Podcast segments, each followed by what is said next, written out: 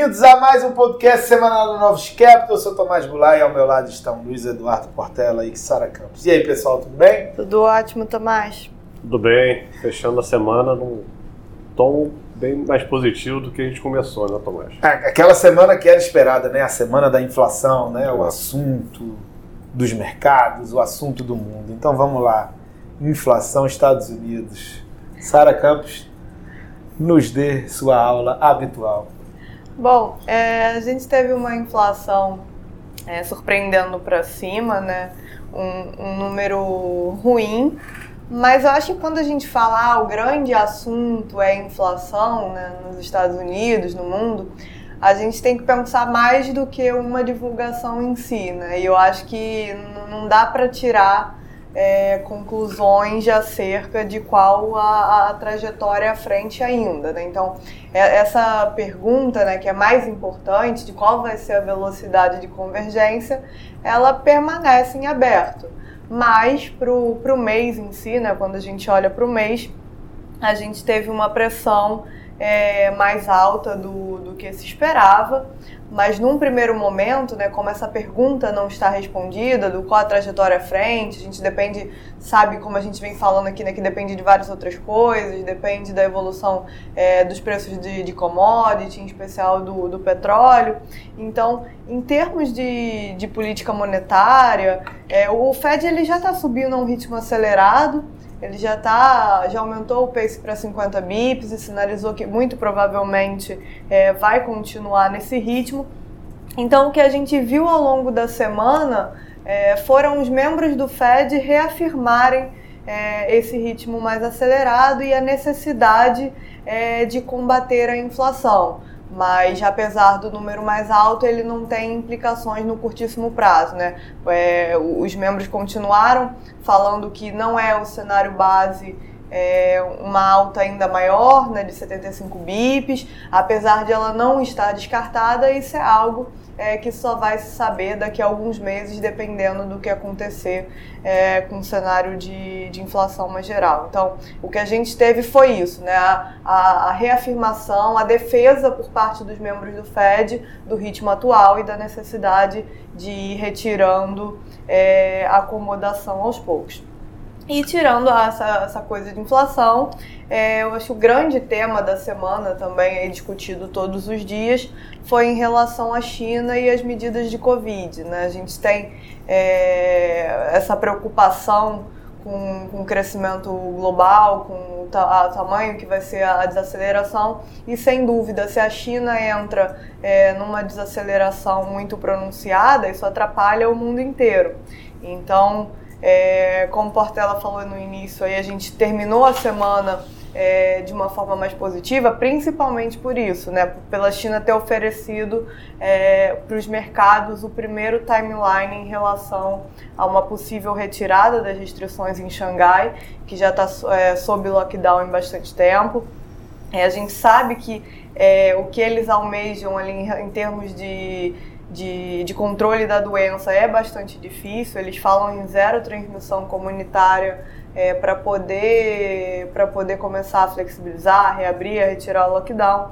Mas a gente acha que caso isso confirme na semana que vem, né, esse, esse primeiro timeline que eles passaram, seria bem positivo é, nesse sentido, pensando em, em crescimento global. Então, acho que esses foram os dois, os dois grandes temas. E a gente ainda teve né, na, na semana a decisão do, do Banxico, do Banco Central do México. A gente comentou aqui no, na semana passada, no podcast, que os bancos centrais de, de América Latina, os bancos centrais de uma forma geral, tinham, ainda estavam vindo na ponta mais rocks, né, entregando um pouco mais ali do que o, o mercado tinha mas o, o Banxico é um banco é um banco central que vinha um pouco na, assim na, não na contramão porque eles estão subindo juros mas é em termos de comunicação uma comunicação é diferente dos outros bancos centrais sem acelerar é, sem fornecer um tom mais, muito mais rocks. E isso mudou na, na decisão dessa semana. É, eles subiram de forma não unânime. A gente já viu ali um dos membros votar por um aumento maior de 75 bips e eles colocaram no statement é, a possibilidade ali bem clara de acelerar o ritmo de alta caso eles achem necessário. Então a gente achou isso aqui bastante relevante porque não é algo comum para o Banchico é, fornecer ali no statement essa indicação é, clara de aceleração e se junta aí aos outros bancos centrais de América Latina vendo necessidade de apertar a política monetária de forma mais acelerada para conter a inflação. Então acho que esses foram os grandes temas da semana, né, Portela? É, então de novo, né, que preocupação com inflação, redução de liquidez, e a China né, no início da semana, né, com medo né, de continuar os lockdowns. Acho que o mercado né, na semana, você pega as bolsas americanas, né, o Nasdaq chegou a cair 8% na semana, atingindo 30% né, de queda das máximas e acabou recuperando no final, fechando né, com 2,5% de queda. É, o S&P 500 né, chegou a cair quase 7% na, na semana, é, fechou com 2,5% e ele atingiu um nível técnico importante, né, que é a queda de 20% das máximas. Né? Normalmente você chama, é, quando você cai esses 20%, você entra né, num bear market, onde é sempre um momento importante para mostrar é, que teve um grande movimento. Né? Então, acho que todo o rebote que a gente está vendo nos mercados, né, calmaria, que deve continuar é, acho que vai ser mais um movimento técnico, teve muitas zeradas de posição, não, que a gente já vinha é, né, visto com tecnologia, que já estava caindo bastante. Essa semana o destaque foram as criptos, né? É, então a Bitcoin fechou em queda de 10% na semana, mas a gente teve várias moedas né, que viraram pó, as famosas stablecoins, né, que tinham como lastro outras é, outras, outras criptos que né, foram descobrir que não tinha garantia nenhuma. Né? Então, várias, algumas moedas né, viraram pó na semana, né, caindo aí né, 99%. Né? Então, parece que a gente é, estourou alguma bolha, né, acho que no mundo de tecnologia, no mundo de cripto, né, e a gente chegou em patamares é, acho mais saudáveis de valuation, e está fechando aí a semana né, um, um tom mais positivo. E tudo indica que é, a gente pode ter, acho que talvez mais uma semana aí de alívio, né? É, o juro americano há 10 anos fechou é, 20 bips, então a gente não está mais naquela toalha que a gente estava de juro abrindo e bolsa caindo, né, que era o pior dos mundos dos mercados. Já existe uma preocupação com a atividade olhando para frente, então o mercado está é, vendo esse aperto de condições financeiras, quando vai bater na atividade americana. Né? Então, tem um indicador que tem uma correlação boa, que é o, né, ISM, que se vier abaixo de 50 vai indicar contração. Então, o mercado está antecipando alguma contração na atividade. Então, só que a gente tem que ver os próximos números. É, por isso que o mercado é, passou um pouquinho por cima do número do CPI, que o core veio, veio bem ruim, tá? porque existe uma expectativa da economia se desacelerar. Tá? É, o dólar continuou muito forte, né? o euro caiu aí quase um e meio na, na semana. Então, além da confusão dos mercados, tem a confusão na guerra também. A Finlândia está acelerando o processo para entrar na OTAN. E isso né, for, né, teve declarações da Rússia é, dizendo que isso vai ter consequências. Né? Então, a Europa acabou sofrendo mais é, por tabela, né, a moeda da China continuou desvalorizando, né, mais 1% na semana, né, o África do Sul né, também mais 1%. É, então foi uma semana né, que começou ali meio que num caos e está terminando uma cara um pouquinho melhor, tá? Acho que vai depender muito, né, a gente tem o final de semana que vão ter os dados da China, né, sai vendas no varejo, sai produção industrial, sai decisão de taxa de juros também, domingo à noite. É, e o principal é avaliar o Covid, né? se de fato a gente vai caminhar aí para uma reabertura é, de Xangai semana que vem é, ou não. Né? E tudo, uma sinalização melhor de China né, de ontem para hoje, acho que levou aí o, o Bovespa fechar é, né, positivo na semana, né, 2% de alta, é, né, então bem melhor no relativo é, né, com as bolsas americanas. E durante a semana gente chegou a zerar toda a alta do ano. Né? Então chegou a zerar e, e fechou aí com 2% de alta. O real ficou estável depois é, de, de, né, de valorizar bastante, fechou valorizando meio por cento. E o juro longo fechou né, leve queda, tá? é, mesmo com a parte curta é, abrindo bastante. Né? Então a gente teve o petróleo, tá todo mundo de olho, né? tem expectativa de faltar diesel nos Estados Unidos no meio do ano, então o complexo todo está tá, tá muito estressado, né? os preços estão subindo.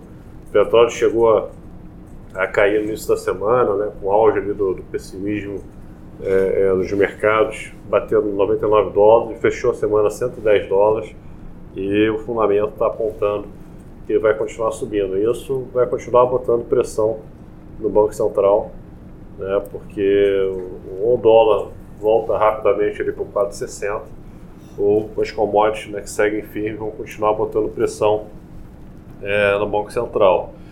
Né, e foi um pouco do que eles falaram na ata do Copom essa semana, né, Tomás?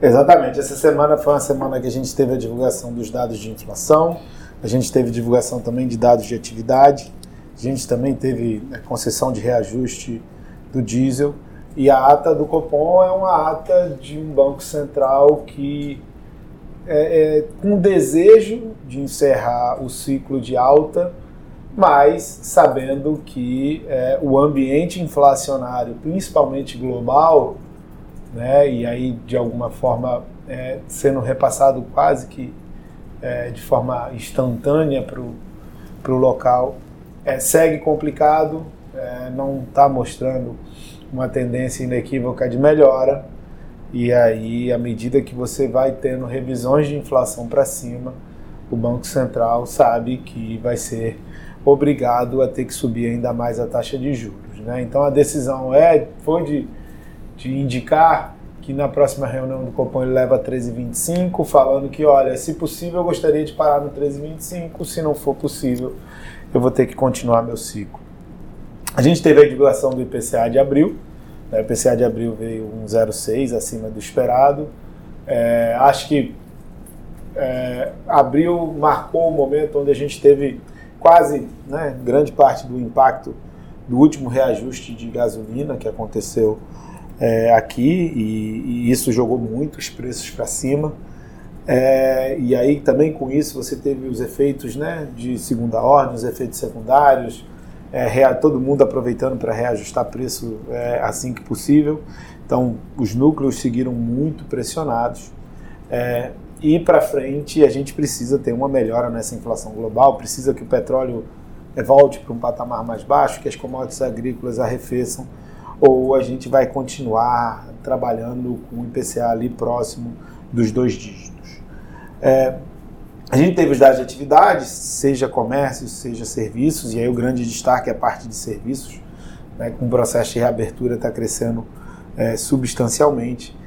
Já levou a revisões do PIB do primeiro TRI para um patamar muito elevado, ali entre próximo a 5% analisado de crescimento é, e aí levando o ano a ficar entre 1,5% e 2%. Então, em termos de atividade econômica, o Brasil está é, muito bem agora no curto prazo. E aí teve o reajuste do diesel, o reajuste do diesel teve como principal implicação é, uma, a demissão do ministro do, é, do, Ministério de Minas e Energia, é, o Bento Albuquerque, e na escolha né, da transição de ministros, o presidente Bolsonaro deu de alguma forma uma força é, para o Paulo Guedes, porque colocou um auxiliar do Paulo Guedes, o, Adolfo Sachida, é, como novo ministro de Minas e Energia, e de alguma forma isso segue indicando que alguma racionalidade a gente vai ter de respeito às regras. Então é, foi uma boa sinalização, dado que você poderia fazer uma má sinalização e tentar de alguma forma conter esses reajustes de preços, dado que é uma questão global, não tem muito que a gente fazer, tem que fazer o acompanhamento com relação ao preço global. O Portela mesmo falou que há uma tendência de faltar diesel né, na, nos Estados Unidos aí no verão. Então, é, segurar preço, segurar reajuste nesse momento seria a pior coisa que poderia acontecer. Então, acho que são esses os pontos principais do Brasil. Acho que vale o destaque, né? Para é, é, a gente segue com a inflação pressionada, o Banco Central seguindo falando que tem que subir, mas o ponto de atividade é muito relevante, né? Dados econômicos mais mais pujantes de Brasil. É, e para a semana que vem, além dos números de China no domingo, né, a gente tem, vai ter inflação na Inglaterra, né, no Canadá, é, número de atividade nos Estados Unidos, né, que acho que todo mundo vai ficar de olho de perto, vai ter o número de vendas de varejo né, na terça-feira, que vai ser importante para ver se tem alguma desaceleração ainda vindo. Sim, é, historicamente a é, as condições financeiras elas têm uma boa correlação com a ESM, né? então tem muita gente com isso na cabeça e com certeza os dados de atividade vão ser importantes também daqui para frente, além da inflação, claro, nosso grande tema. Então é isso, pessoal. Bom final de semana a todos. Até a próxima. Obrigada e bom final de semana. Bom final de semana.